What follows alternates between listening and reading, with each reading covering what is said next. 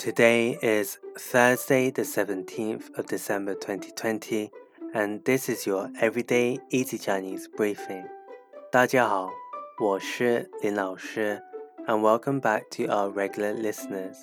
For those who are new, in each episode, we will go through a new word of the day and practice building new phrases and sentences from them. The word of the day is 见. 见 to see. Let's practice building new phrases from this word. The first one is 意见,意见 opinion. 意 means idea. So when you see an idea, you have an opinion. An example sentence is 你有意见吗?你有意见吗? Do you have an opinion? The next word we have is 梦见,梦见 to dream.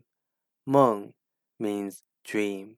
So combined with 见, it emphasizes what you see in the dream. An example sentence can be a crazy dream that you have had.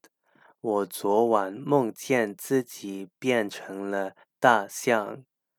我 昨晚梦见自己变成了大象。Yesterday, I dreamed that I turned into an elephant. Thirdly, we have 见面,见面 to meet. 面 means face, so if you see face, it means to meet.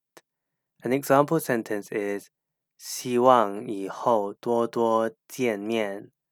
希望以后多多见面。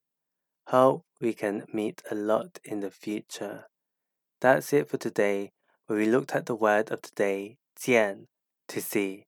Three other words that you can create from this are 意见, opinion, 梦见, to dream, and 见面, to meet.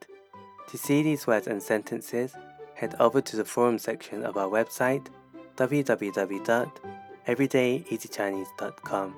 Also, remember to subscribe to our YouTube channel for free weekly Chinese lessons. See you over there.